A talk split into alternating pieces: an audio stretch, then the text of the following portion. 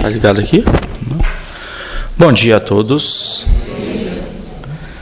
Em primeiro lugar, agradecer a oportunidade de estar aqui com vocês, ver nobres amigos como o irmão Tiago. Tiago maior ou menor? Qual só Tiago? Hã? Pequeno. Pequeno? Agradecer a oportunidade de estar com vocês nessa casa, nessa ambiência, nesse espetáculo, né? A gente se sente acolhido, se sente em casa, né? Se Deus quiser, pedir a presença de Joana de Ângeles para nos inspirar, até para falar de um tema extremamente difícil, complicado, né? Um tema que toca muitos corações, um tema que nós estamos vivendo a cada dia. Antes de falar do tema, semana passada eu estive em Mirassol com uma pessoa que conviveu com Chico Xavier, chamado Adelino da Silveira. E ele nos conta um caso do Chico, onde havia uma fila quilométrica e o Chico já tinha lá pelos seus 89, 90 anos e uma fila tão grande, tão grande, que era uma fila interminável de pessoas que queriam conversar com o Chico. E o Chico fez a seguinte pergunta para Adelino: Adelino, por que eu tão velho? Por que eu tão cansado? Por que eu tão debilitado? Estou recebendo a presença de tantas pessoas vindo até a mim.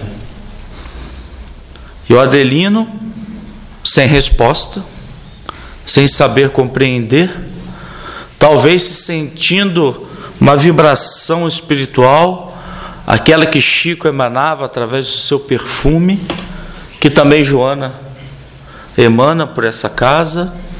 Adelino da Silveira diz: Chico, as pessoas estão com saudades de Jesus. E o Chico sorriu e falou: Meu filho, estão. E nós todos estamos com saudade de Jesus. Nós estamos com saudade de Jesus em nossas casas, saudade de Jesus em nossas famílias, saudade de Jesus nos lugares mais difíceis e complicados, né? No fundo, as pessoas estão com saudade de Jesus. Algumas falam abertamente sobre isso, outras escondem, mas no fundo todos estão com saudades de ver aquele mestre indelével da Galileia passeando pelas nossas vidas, oferecendo as suas flores de amor, oferecendo as suas flores de harmonia oferecendo as suas bênçãos de misericórdia, que foram os seus atos de cura. E todos nós estamos com saudades. Em nome de Jesus, pedimos para que a gente possa se transportar à época dele, se transportar aqueles momentos, se transportar para aquela psicosfera que foi preparada por Maria de Nazaré para a vinda do Cristo. Maria de Nazaré, que hoje cuida do Vale dos Suicidas, que se dedica dia a dia por salvar cada alma, porque todas as pessoas são ovelhas de Deus.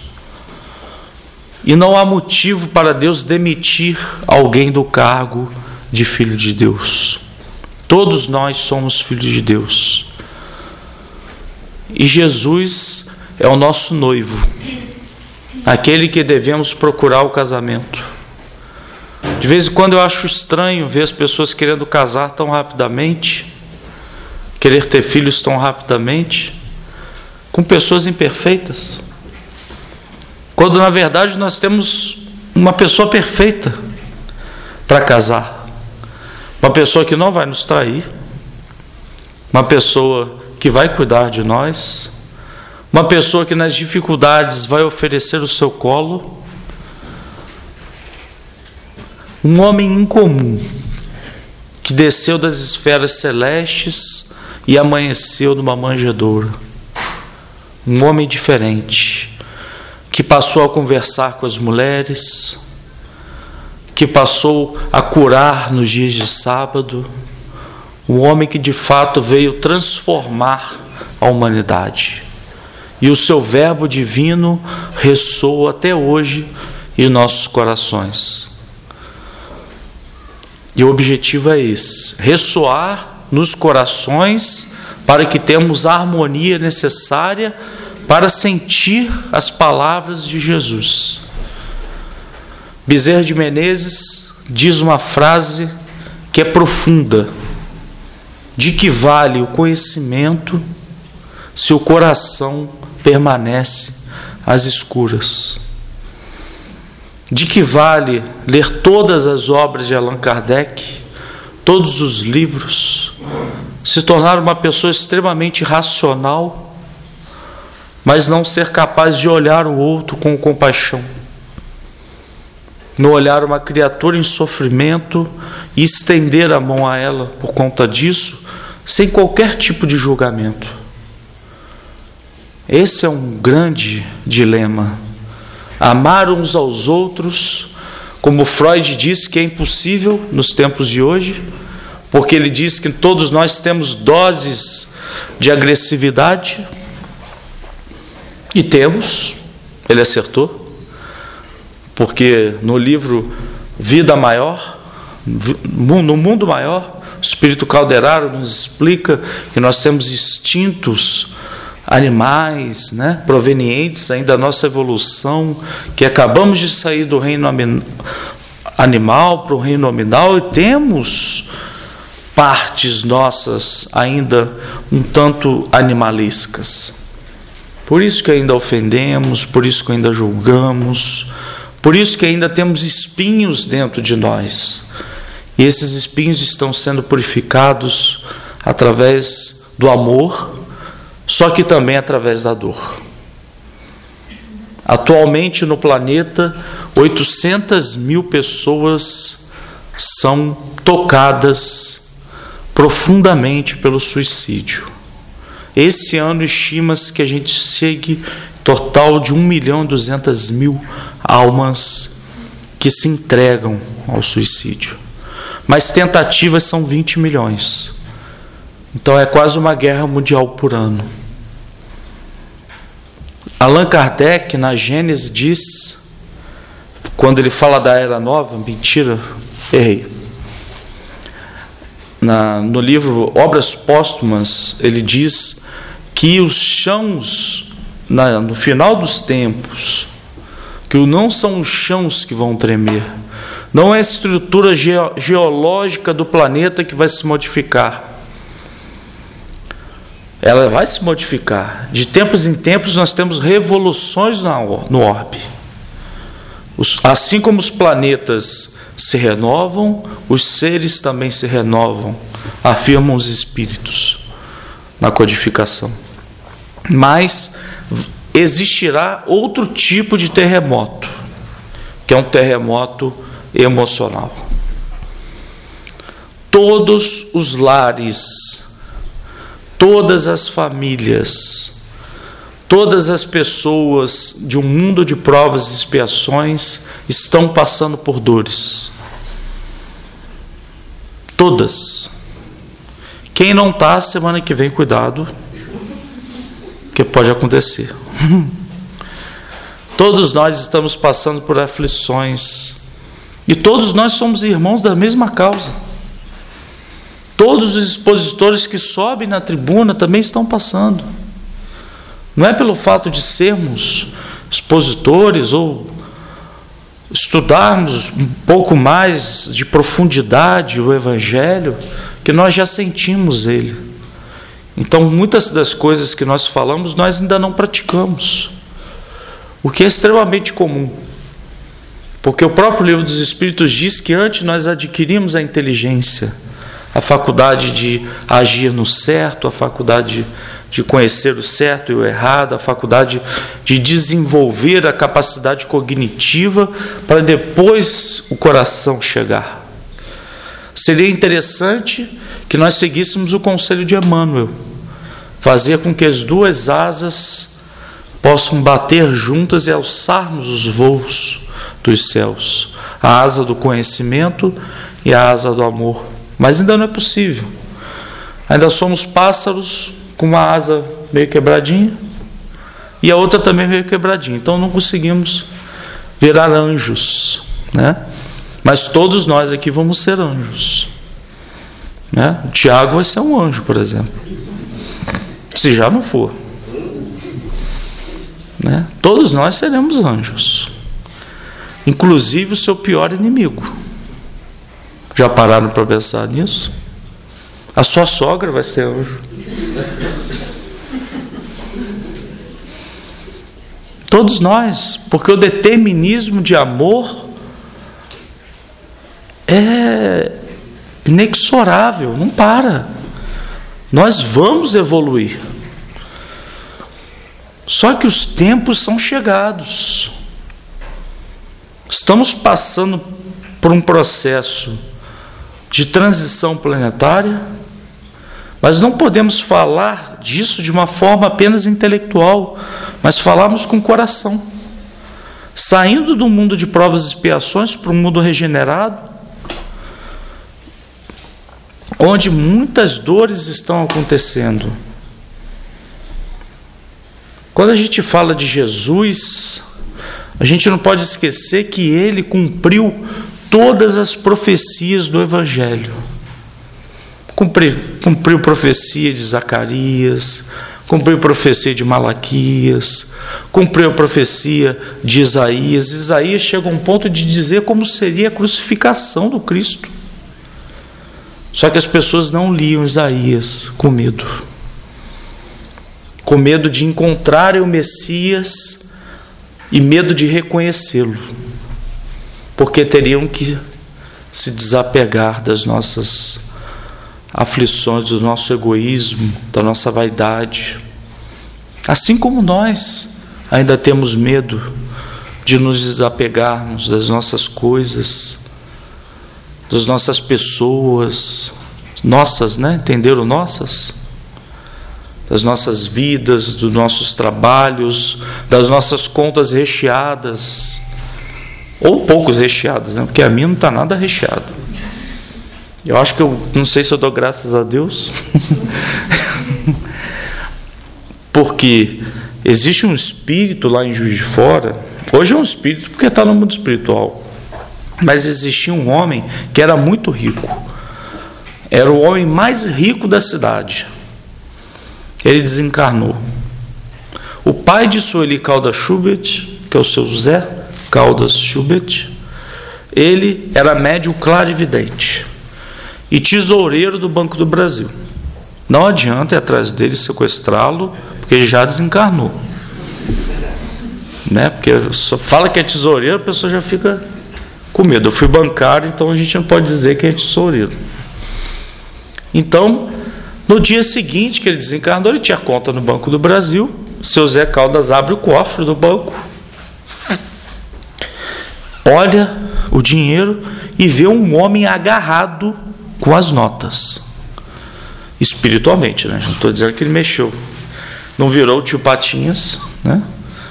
Começou a levantar as moedas para cima mas estava agarrado com as notas, seguindo o conceito de Jesus: onde estiver vosso tesouro, ali estará o vosso coração.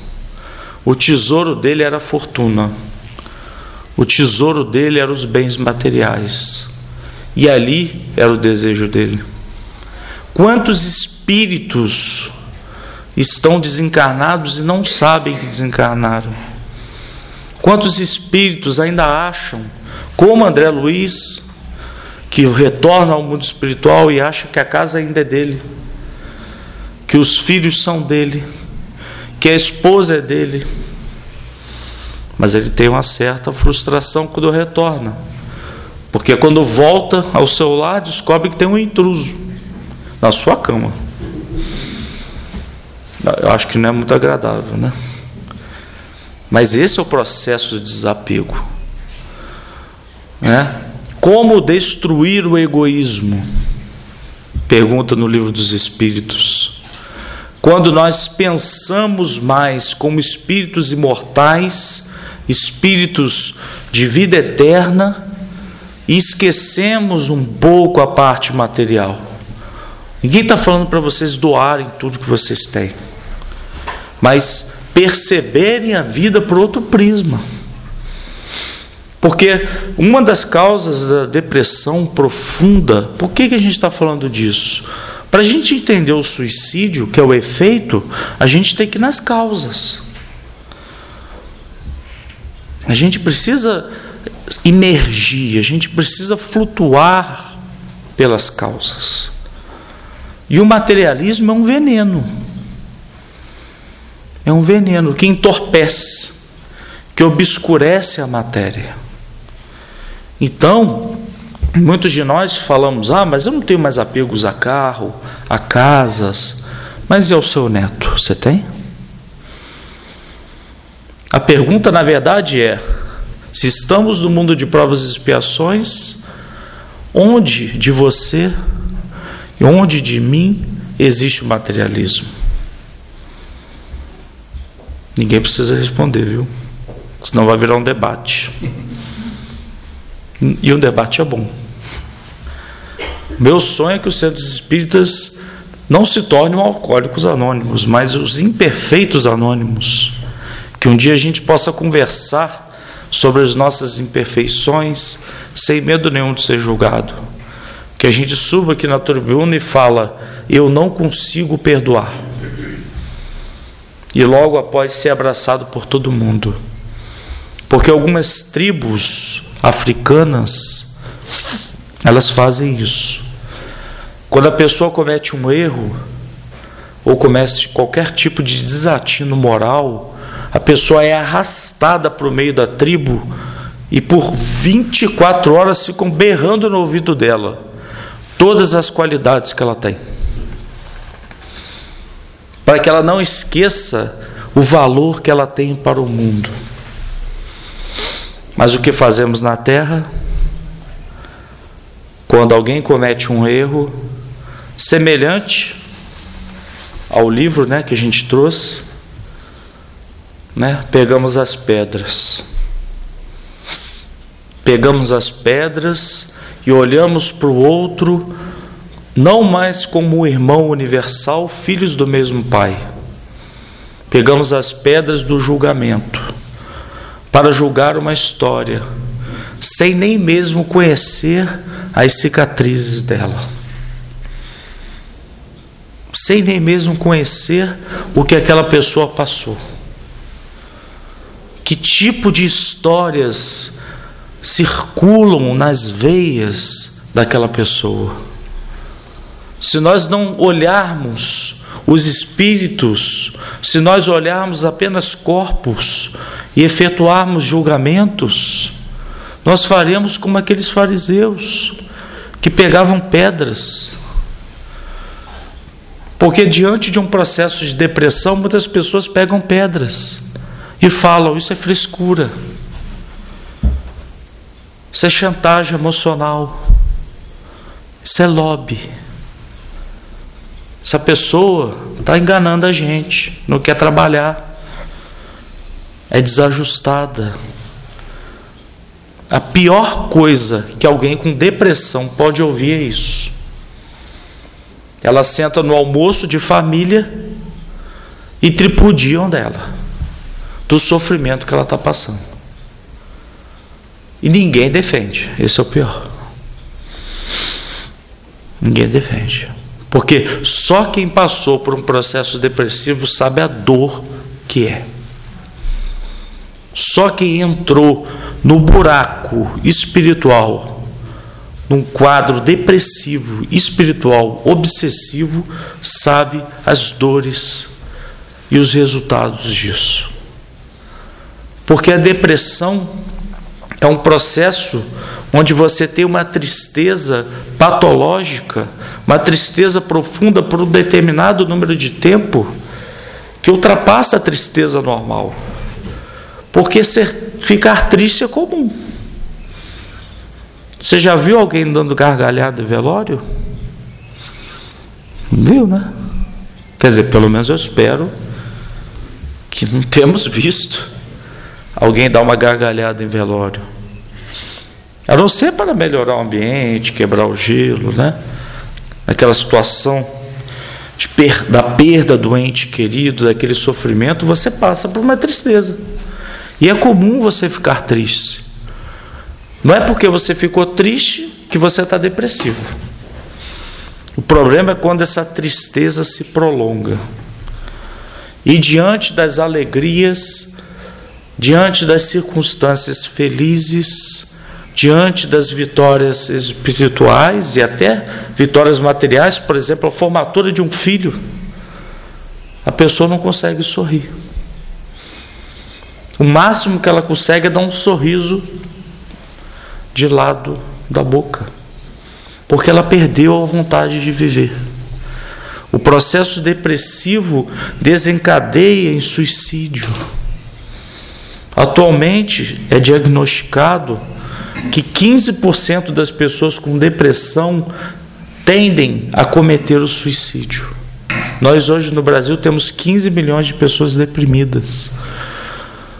Nós estamos com riscos de perder 3 milhões de habitantes por causa de suicídio. Isso é altíssimo.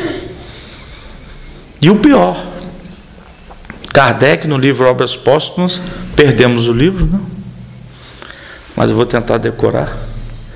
Diz que os sinais dos tempos serão reconhecidos quando a loucura tomar grande posse da humanidade. E o suicídio entre as crianças, especialmente entre as crianças, alcançarem o ápice.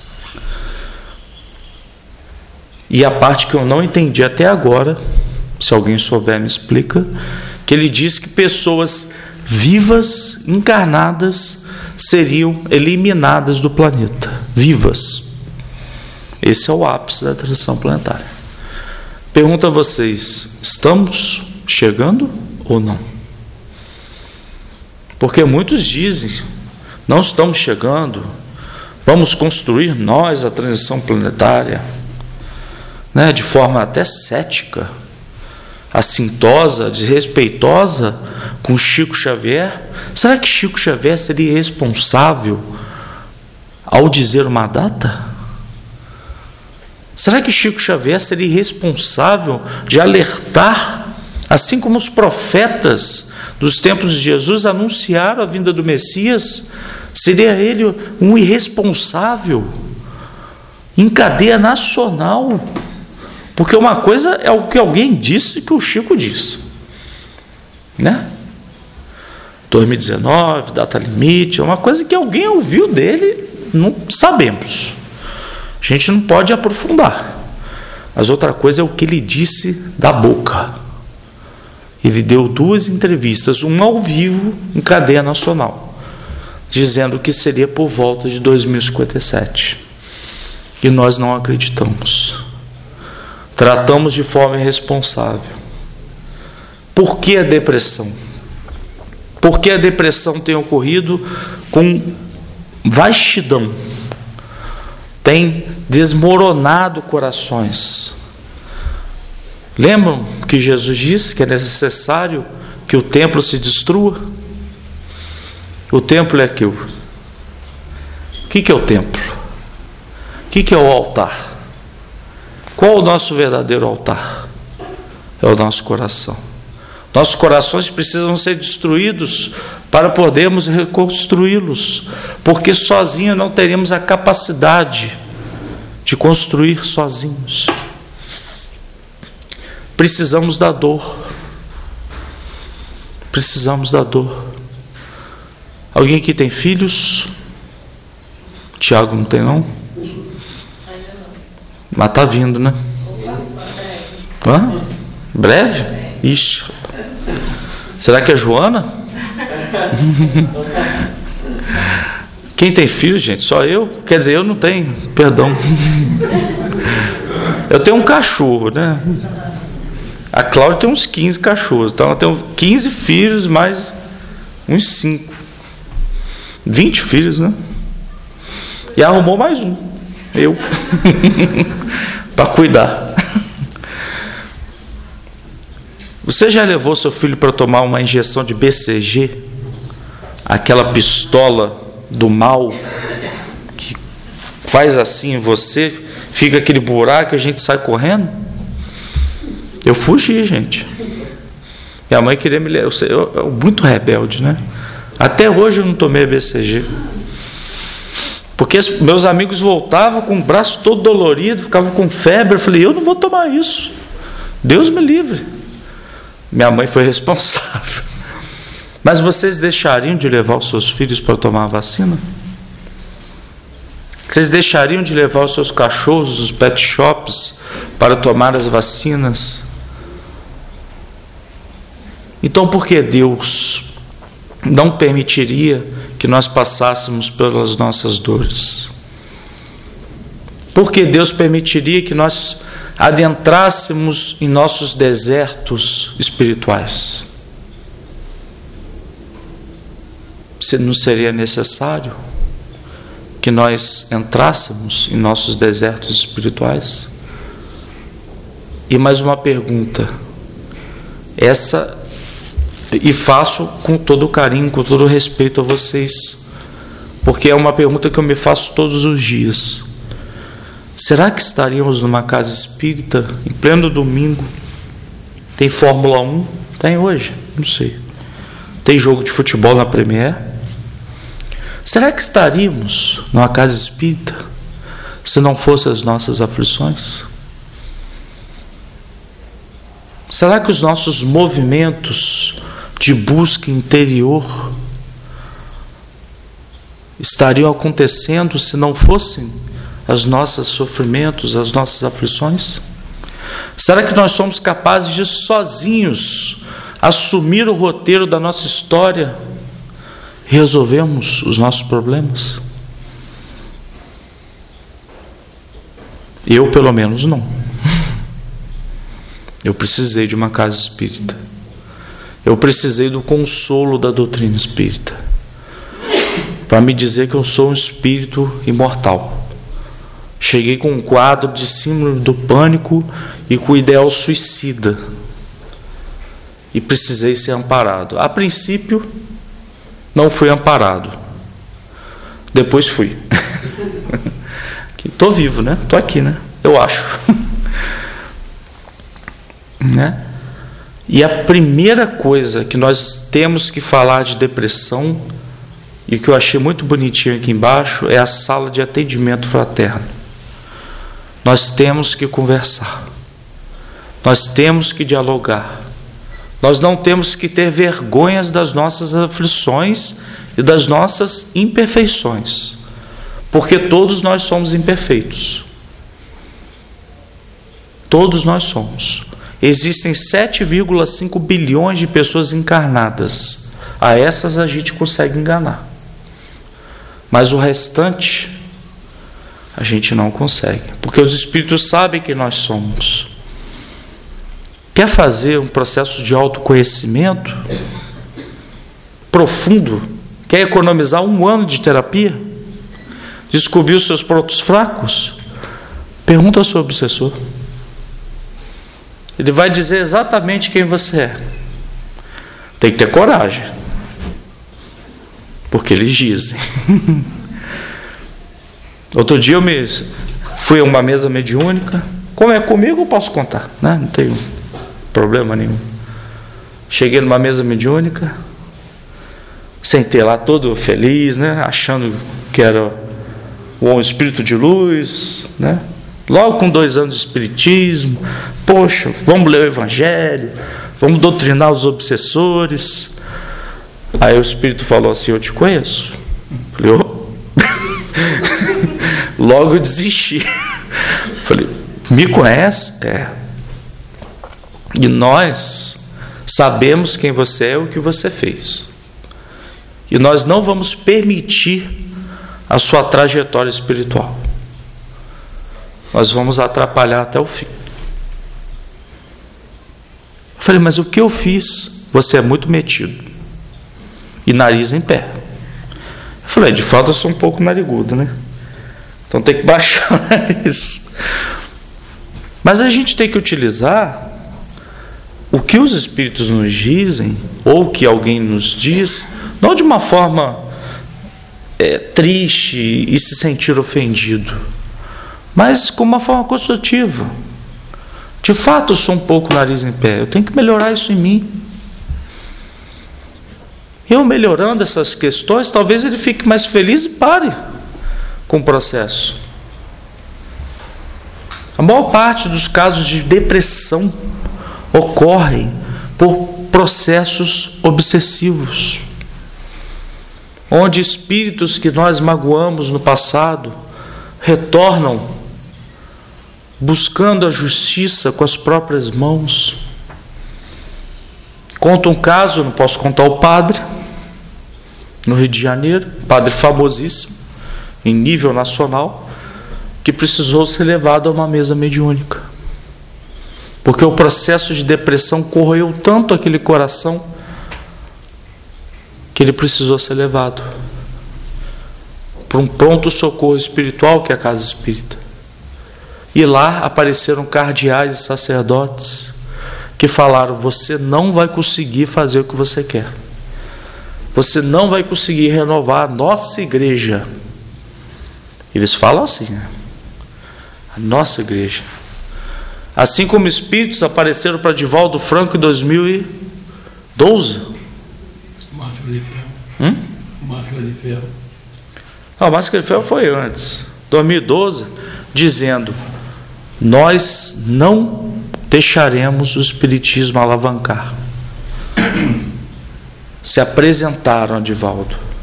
E no livro Perturbações Espirituais tem todos esses detalhes. Nós não permitiríamos o progresso do Espiritismo, porque nós somos contra Jesus. Você vê a importância? Coitado de dirigente espírita, né? Temos que orar todos os dias o nosso irmão, para que ele tenha muita saúde, porque nós sofremos os processos. E o processo obsessivo vem direto num campo fundamental da nossa história, da nossa existência, que Joana de Ângeles trata de uma forma diferenciada, que é a culpa. O que é a culpa? A culpa, segundo o dicionário, é quando você não consegue atingir alguma coisa que você se comprometeu. Você tem um sentimento de culpa. Somos espíritos milenares. Né? Quantos fracassos espirituais nós já tivemos? Mas quantas vitórias espirituais também já tivemos? Porque a culpa faz parte da nossa história. Quem vence sem fracassar? Thomas Edison para construir a lâmpada, a eletricidade que, graças a Deus, hoje ilumina os nossos corações. Quando alguém liga a luz, não é o meu coração que está com luz, é essa luz aqui. Thomas Edison disse que tentou de 700 vezes construir uma lâmpada. Nas 701 ele conseguiu construir a eletricidade. Mas na verdade ele disse que não tentou 700 vezes. Ele descobriu 700 maneiras de fazer errado. Bela desculpa, né? Para um espírito missionário e perseverante. Mas a gente aceita. Porque nós achamos que o sofrer e o fracasso é vergonha.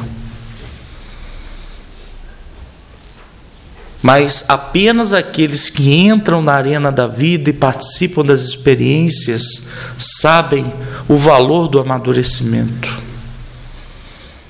sabem o valor do amadurecimento das nossas histórias. Nós não pensávamos há 30 anos atrás como pensamos hoje. A cada dia nós pensamos de forma diferente, porque assumimos outras posturas, fazemos leituras, ouvimos pessoas, temos exemplos. Para vencermos, vamos fracassar. Mas que discurso derrotista? Não, não é um discurso derrotista. Quantos espíritos, vamos pegar o espírito Emmanuel, quantos fracassos ele teve? Para chegar a ser o espírito que ele foi e coordenou o trabalho mediúnico de Chico. Quantos? Quantos fracassos? Porque os fracassos fazem parte. Para eu fracassar, eu tenho que estar na arena. Para eu não perdoar, eu tenho que estar vivendo o momento. Eu tenho que estar vivendo a história. Felizes são aqueles que entram na arena. Mas como Cristo disse, bem-aventurados os aflitos porque esses serão aliviados. O fardo com Jesus é leve e suave. Porque quando nós estamos no mesmo barco do Cristo, quando nós estamos no mesmo barco da jornada do Cristo, as coisas ficam mais fáceis. Isso é puramente científico também. Nossa amiga da Rede Amigo Espírita, Anete Guimarães, nos revela um estudo neurocientífico, onde nós, quando estamos de posse da bondade em nossos corações, nós, ativa, nós ativamos uma parte do cérebro chamado arquicórtex.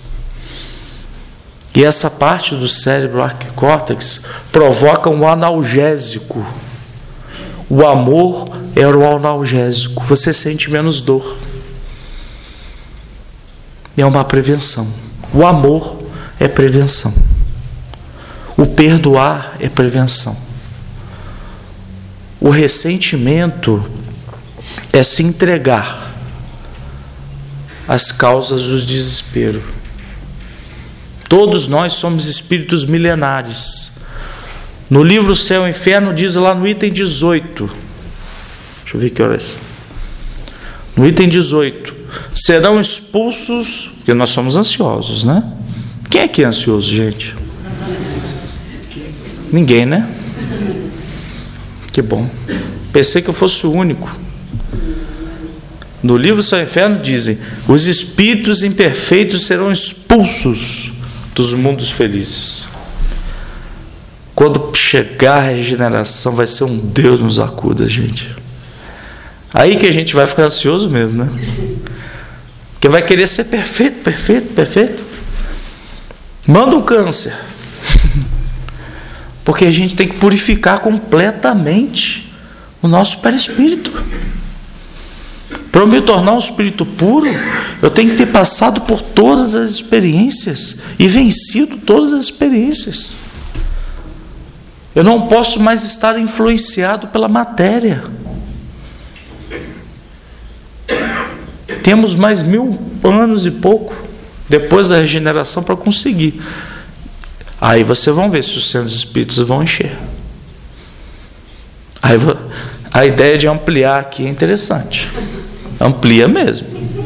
E se der, faz outro salão para cima. Pular, cria até o subsolo. Porque vai vir muita gente. Porque quando a física quântica descobrir, já descobriram, mas quando eles revelarem de forma científica a reencarnação, ampliem os centros espíritas, ampliem os atendimentos fraternos, porque nós precisamos acolher os irmãos. Se o que Kardec disse, eu considero Kardec também um profeta. Kardec não seria responsável de dizer o que disse sobre a loucura e o suicídio. Se o que ele disse está próximo de acontecer, os casos de depressão vão aumentar. Porque muitas pessoas ainda estão na ilusão da matéria. A gente pode dizer que está despertadinho. Estamos despertando. Despertadinho. A gente ainda precisa de um plus. Né? Ainda precisa sentir um pouco mais o Evangelho. Eu também, todos nós. Mas você imagina quem hoje está.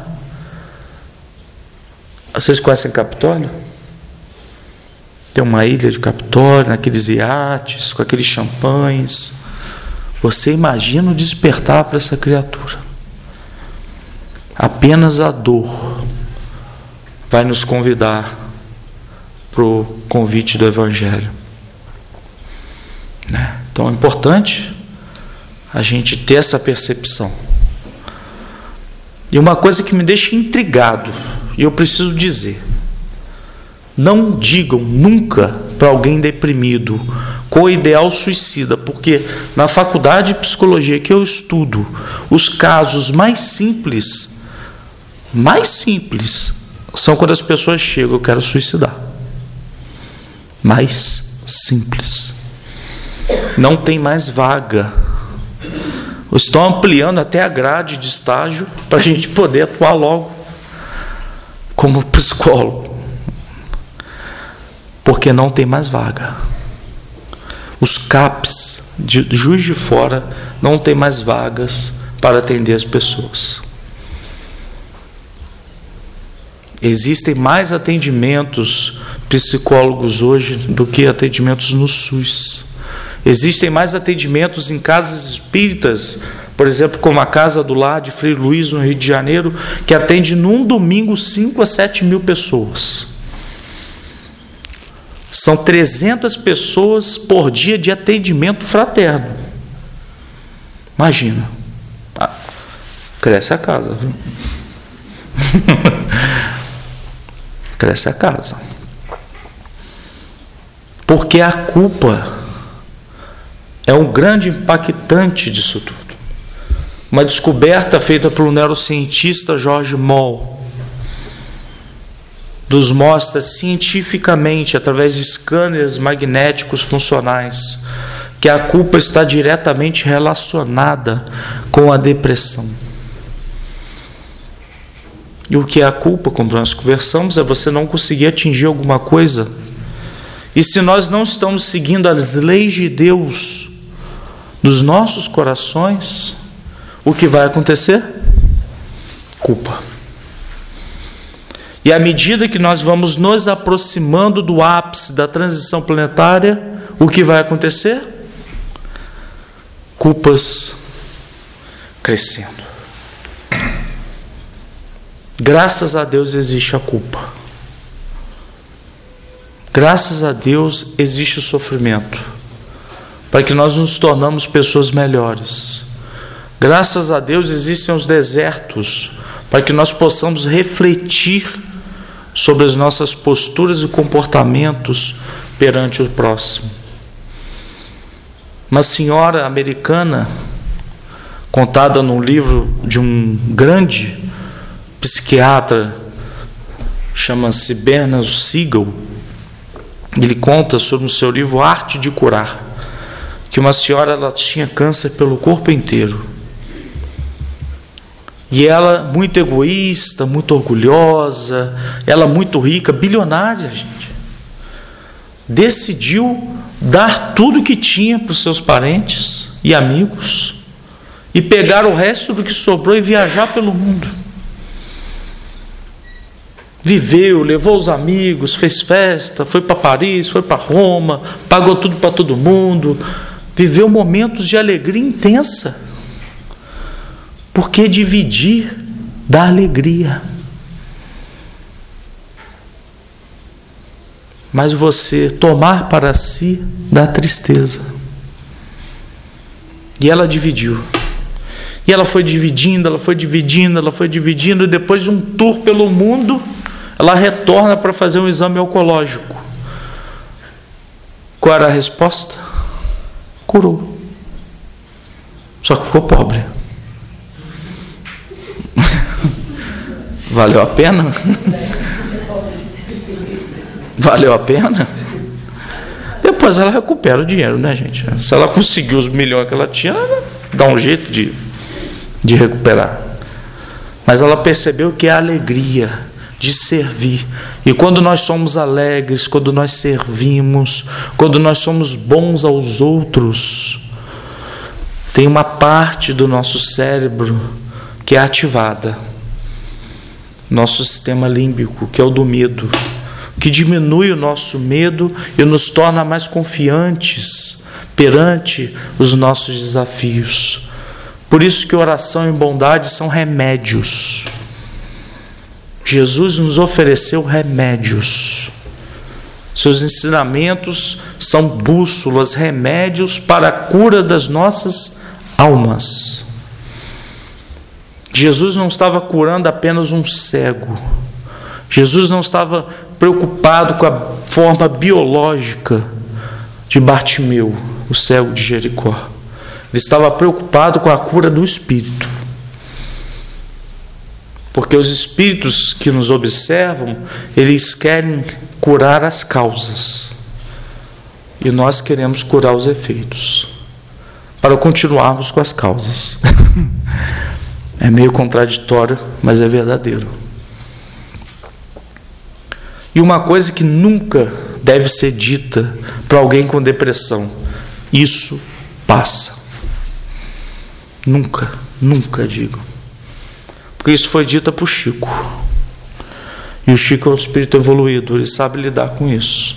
Se alguém chegar para você e falar, vou suicidar, você vai dizer, isso passa para ele? Né? Pois é, mas aconteceu comigo. Entrei numa casa espírita, fui abordado, uma pessoa, um rapaz alto, nossa senhora, tinha uns dois metros. Ele bateu no meu ombro assim e falou: Isso passa. O que isso? Isso passa o quê? Eu estou querendo morrer, cara. Você não entendeu, não? Fica tranquilo que isso passa. Mas não tem nada que eu possa fazer aqui no centro, varrer chão, é, alguma atividade que eu possa me integrar. Né? Eu não era burro, gente. Eu queria me desenvolver alguma coisa, uma tarefa da casa. Aí ele parou e disse para mim um clichê. Quando o servidor está preparado, o serviço aparece. Aí eu fiquei mais magoado. Eu falei: não tem ninguém mesmo para me atender? Ninguém para conversar comigo? Eu me recordei do Chico. Eu falei: gente, eu vi um filme do Chico Xavier, não era espírita, mas ele acolhia as pessoas. Por que, que ninguém me acolher? Então, você quer ser acolhido? Ali tem um SOS Press pessoal parece o Criança Esperança, né? Mas é um trabalho grandioso, extremamente válido. Inclusive o CVV faz um trabalho maravilhoso. Liga 188 se você tiver com aflição e ninguém quiser te ouvir. Mas eu não estou julgando o trabalho deles, mas ele, eu perguntei, será que ninguém daqueles atendentes pode conversar comigo? Ele falou, não. Me deu o telefone, eu falei, eu tenho que sair do centro espírita para ligar? Tem. Aí eu, tá bom. Fui embora. Nunca mais voltei. E se eu tivesse suicidado? E se eu tivesse suicidado? Não. São perguntas que eu me faço, o quanto que a gente precisa aprimorar o nosso atendimento fraterno. Outra questão da homossexualidade. Quantos jovens homossexuais estão retirando as suas vidas por não serem aceitos nem na sua família e nem em tempos religiosos? Na questão 800, vamos falar então de. Porque muitos falam, doutrinariamente, isso está errado, sabe? Questão 841 do Livro dos Espíritos. Kardec pergunta sobre distorcer o que, o que nós faríamos se distorceria, distorcessem a doutrina dos espíritos, se fizessem tudo errado, se caminhassem para outro lado, se fizessem diferente, o que nós faríamos? E os espíritos respondem: Lembra do doce Galileu com sua bondade? Façam como ele. Apenas o amor e a fraternidade devem ser impostas ao outro e não os seus pontos de vista. Aquela resposta mexeu comigo. Tem um provérbio espanhol que diz: a sua língua é latina, a sua pizza é italiana, o seu Deus é judeu, a sua música é de todos os lugares. Somos filhos do mesmo Deus, filhos universais de um único Deus. Este mesmo sol que banha um espírita é o mesmo sol que banha um católico. Já dizia no livro Missionários da Luz. Se eu não me engano, Clarencio diz isso. É o mesmo sol que banha o evangélico. É a mesma lei. Ou nós achamos que as leis são diferentes para nós? As leis são iguais. Nós não temos direito de julgar um homossexual porque 500 homossexuais morrem por ano por crime. Ah, não gosto de homossexual, vem cá, deixa eu matar ele.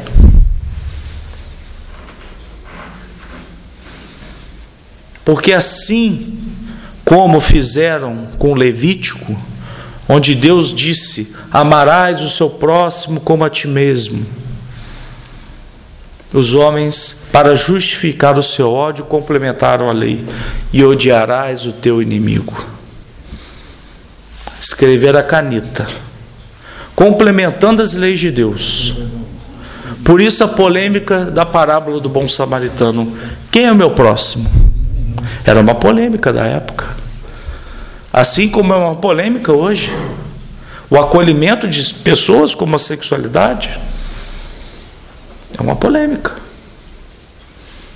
Mas Jesus diz: Vos disseram que deveriam odiar os seus inimigos, mas eu vos digo, a voz de Deus, o Verbo encarnado, diz: Amarás o teu inimigo.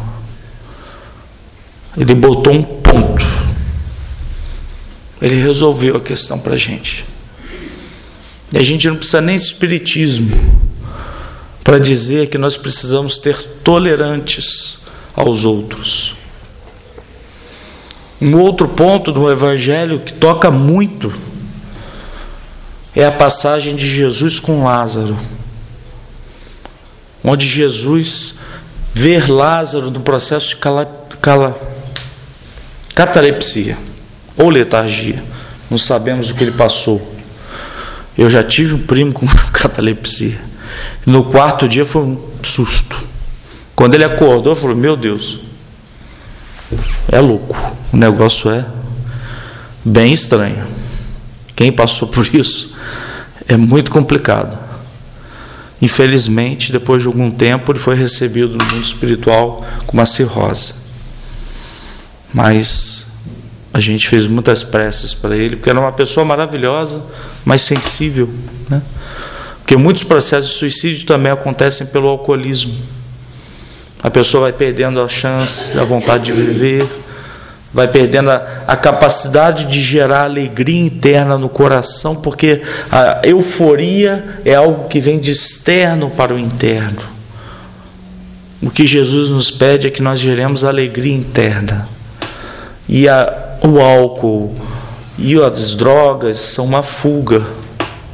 Joana de Ângeles explica isso de uma forma muito mais específica. Assim como pessoas fogem para o shopping para comprar coisas, o alcoólatra ele vai no bar e bebe para esquecer os seus problemas, as suas culpas, as suas dores. São 4 milhões de alcoólatras no país a tendência de todos nós termos pelo menos um na nossa família é uma probabilidade gigantesca. Temos que acolher essas pessoas. Temos que dar carinho a essas pessoas, porque essas pessoas já se culpam demais para serem julgadas. A culpa é algo muito forte, muito forte. Quando a gente vê as obras espíritas no livro Céu e Inferno, tem um espírito que diz: pelo amor de Deus, eu não quero ver quem eu assassinei. O rapaz havia assassinado um padre. Ficou com raiva do padre e assassinou ele. Mas ele fala: pelo amor de Deus, a culpa era tão grande, tão grande, que ele não queria ver o padre. Nós somos espíritos bem culpados. Espíritos que passaram por reencarnações e reencarnações. E agora estamos, como diz a minha amiga, estou aprendendo com ela, na terceira parte da terceira revelação, que é o momento de aplicar o Evangelho no coração. Porque uma candeia acesa é importante. A candeia é o significado dos conhecimentos. E o óleo, que é o alqueire, que é colocado debaixo daquela candeia, fazem com que nós temos, segundo Emmanuel, a nossa combustão espiritual. Nós precisamos acender as nossas candeias como as dez virgens. Pedido de Jesus, acenda as candeias nas noites escuras. Só que quando a gente acende a candeia para o outro, a gente acendeu primeiro na gente. Alguém viu o Chico Xavier fazer alguma palestra? Tirando o pinga-fogo, uma coisa ali, está aqui. Não, o Chico Xavier abraçava as pessoas. Abraçava, amava, pegava. Né? Quando eu vejo alguns centros, algumas federativas, com todo respeito aos nossos irmãos, quererem evitar o abraço em centro espírita, eu fico perturbado, gente. Eu prefiro ir para um browse e não falar isso. Não poder abraçar. Não, mas isso pode ser um assédio. Mas a pessoa tem responsabilidade. Se ela cometer um assédio, ela vai dar conta. A lei divina dá conta dela. Temos que abraçar as pessoas, cuidar delas e cuidar da gente, cuidar do trabalhador espírita cuidar muito do trabalhador espírita, para que nós temos reservas para cuidarmos dos outros. Nunca nessa vida deve-se tirar uma pessoa com depressão do passe. Porque quanto mais ela precisa trabalhar no bem, ela não pode ser retirada. Não pode. Quanto mais ela precisa se entregar ao outro e quimicamente resolver um problema químico e espiritual. E ser tratada é importante. Aprender a ser tratada, ter humildade. Eu preciso ser tratada, mas eu não preciso parar de trabalhar. Também é importante, né? Ah, não, vou ficar no passe e está tudo bem. Não. Tem que cuidar tem que mandar o nome para a mesa mediúnica, tem que verificar as influências espirituais, precisa alterar o estilo de vida, precisa tomar o remédio. Doutor Bezerra de, de Menezes nos dá instruções fabulosas, ainda na Terra. Não devemos apenas fazer o tratamento espiritual, mas o tratamento químico. André Luiz complementa: nem tudo é corpo, nem tudo é alma. Devemos cuidar dos nossos corpos. Quando alguém tem uma dor de cabeça, não toma analgésico? Quando alguém tem uma. torce o pé, não passa um gelol? É um problema físico. Mas se eu tenho um problema espiritual, por que não tomar um antidepressivo? Obviamente, sem utilizá-lo como uma muleta para o resto da vida. Mas o antidepressivo para você equilibrar as suas substâncias de serotonina, noradrenalina e dopamina. E aí sim você tem um refresco na alma. para pensar de forma diferente. E aí sim você tem um refresco na alma para fazer reflexões sobre si mesmo, porque às vezes a pessoa está tão enclausurada no seu buraco, no seu sepulcro espiritual, que ela precisa saber ser ajudada. Por isso que Jesus fala: tire a pedra da frente do sepulcro de Lázaro, retire a pedra demonstrando a nós que todos nós somos também necessitados. Todos nós somos necessitados. Se nós somos espíritos imperfeitos, é porque nos falta algo, concordam? Se nos falta algo, necessidade é o que? É falta. Não somos necessitados? Talvez alguns sejam mais necessitados materiais, outros mais necessitados espirituais. Depende da sua necessidade. E só você sabe qual é a sua necessidade. A Joana também sabe. Dê ouvidos aos espíritos. Também utilize a fé raciocinada para entender o que eles dizem. Nós precisamos abrir os nossos corações chegará ao mundo regenerado. Assim como ninguém mais aguentava esperar a vinda do Messias, Simeão, bem velhinho, bem velhinho, por isso que eu estou dizendo que ele vai chegar aos 100 anos para terminar essa obra, porque é perseverante. Tem que chegar. Tem que chegar. Vamos orar por esse homem. Simeão, com 90 e poucos anos, esperou o Messias. Porque foi dito a ele, no ouvido dele, chegará a vinda do Messias. E bem velhinho falou: agora já posso morrer, eu vi o Messias. Não preciso ver mais nada. Assim como Moisés, depois de 40 anos no deserto, não pôde chegar na terra prometida. Mas ele perseverou ele perseverou. Assim como Nelson Mandela também perseverou. Ficou 27 anos numa prisão, sendo urinado todos os dias por aqueles que o colocaram no cativeiro. Para se agarrar a uma esperança, ele teve uma netinha linda e ele nomeou-a de esperança. Porque em todas as visitas da neta, a neta abraçava ele, ele falava: Minha esperança, minha esperança. E todos nós estamos em busca de esperança. E é essa esperança que o Evangelho nos oferece. É essa esperança que inunda os nossos corações. E é essa esperança que nós temos que ter para perseverar até o fim. E para fechar, vou fazer uma leitura do livro Boa Nova, que estudaremos no Instituto Ser, no Vir a Ser, no dia 15 de setembro. Com o nosso querido irmão Haroldo Dutra Dias, que é um professor para todos nós. Jesus, visto como um peregrino nas adjacências do templo, foi notado por um grupo de sacerdotes e pensadores ociosos. Mas foram atraídos por seu olhar lúcido e profundo.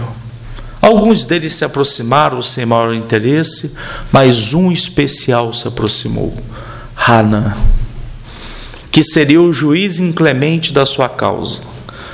Depois a gente viu que o Emmanuel também fez parte, né? Uma galera.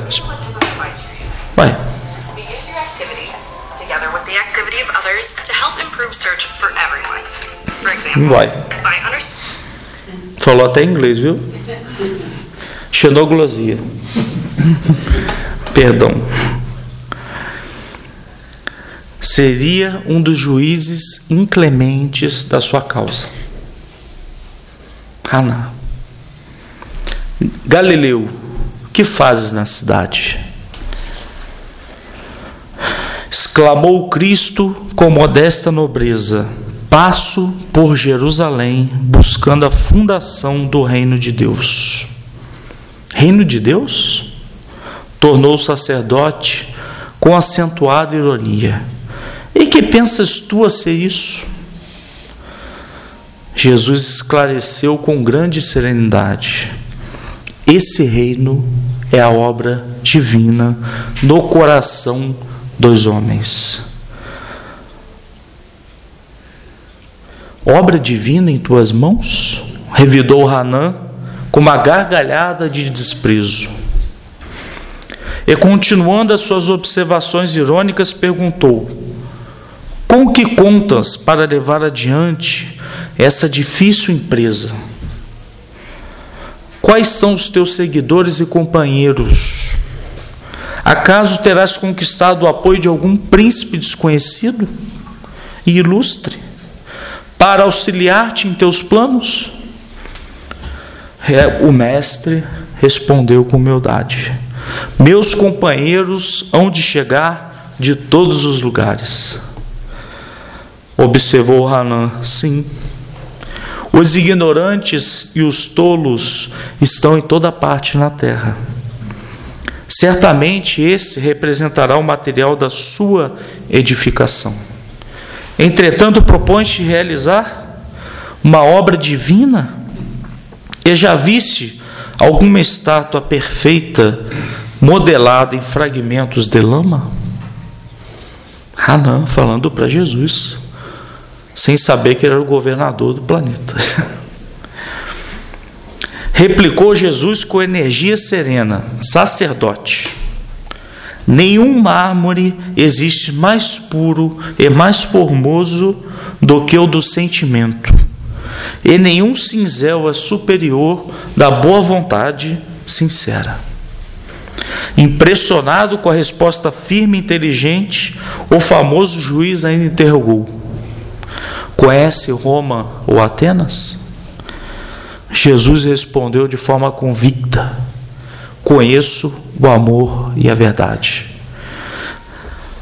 Hanan, já inquieto, faz uma pergunta: Tem ciência dos códigos da corte providencial e das leis do templo?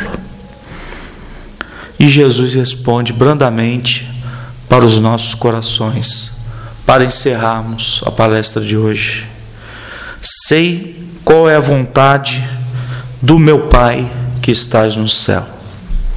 E a vontade do Pai que estás no céu é que nos tornamos pessoas melhores, amigas, fraternas, irmãs umas das outras, independente de raça, de cor, de pele, de vida, que possamos ser e viver o Evangelho redivivo.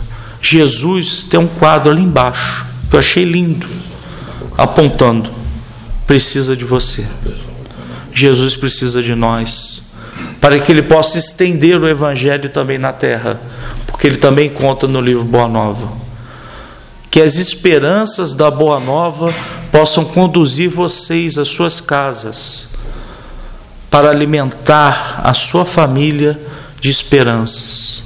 E se estiver triste, simplesmente chore.